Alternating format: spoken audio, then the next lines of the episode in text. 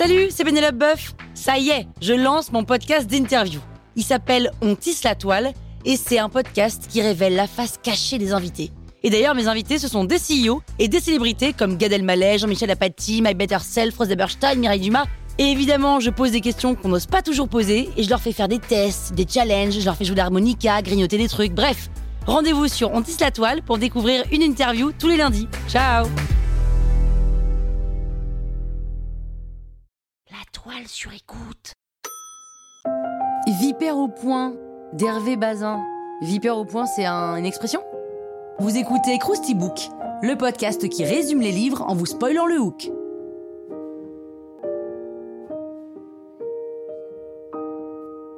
Allez, je vous rafraîchis la mémoire Vipère au point, c'est un roman autobiographique de l'écrivain français Hervé Bazin, sorti en 1948. L'histoire se passe pendant l'été 1922. Jean et Ferdinand sont deux frères élevés par leur grand-mère paternelle dans un château situé à quelques kilomètres d'Angers. Mais la grand-mère meurt et les parents des deux enfants sont contraints de rentrer de Chine où le père travaille en tant que professeur pour s'occuper d'eux. Jean et Ferdinand sont impatients de faire la connaissance de ces adultes qui leur servent de parents mais qu'ils n'ont quasiment jamais vus. Et sur le quai de la gare, ils se jettent dans les bras de leur mère qui les repousse avec violence parce qu'elle veut descendre tranquillement du train. Et par la même occasion, ils découvrent un nouveau petit frère, Marcel, pas hyper enthousiaste non plus de les rencontrer.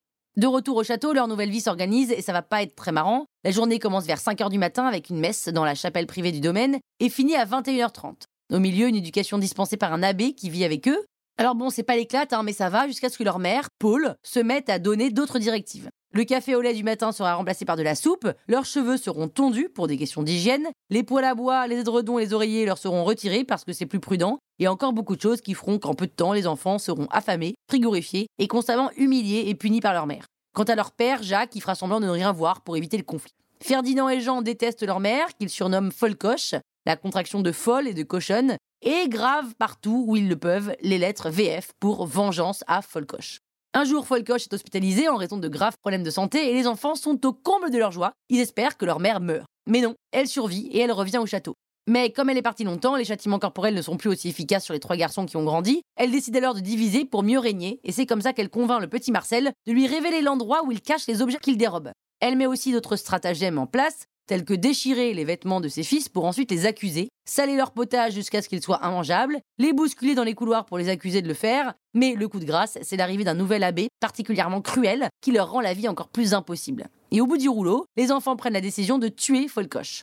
Ils pensent d'abord à l'empoisonner avec ses médicaments, mais la tentative échoue. Et lors d'une sortie en bateau, Jean s'arrange pour faire tomber sa mère dans la rivière en se disant qu'elle ne sait certainement pas nager, mais Folcoche est solide et parvient à s'en sortir. Bon, évidemment, après ça, elle est pas tellement de bonne humeur, enfin, encore moins que d'habitude, et elle cherche à fouetter Jean, mais il se barricade dans sa chambre avant de s'enfuir trouver ses grands-parents maternels dans l'espoir d'obtenir un soutien de leur part. Mais en fait, ils s'en foutent un peu hein, de ces histoires, ils s'en fichent de leurs filles, de leurs petits-enfants, alors Jean rentre au château, ramené par son père. Folcoche est folle de rage et décide de passer à la vitesse supérieure. Elle cache de l'argent dans la chambre des garçons avec l'objectif de les accuser de vol et de les envoyer en maison de correction. Mais elle ne remarque pas que Jean la guette et lui rapporte les billets avant qu'elle ne sonne l'alerte en lui montrant qu'elle ne lui fait plus peur. Jean la menace de tout révéler à la famille si elle n'accepte pas de laisser quitter la maison pour devenir interne au collège.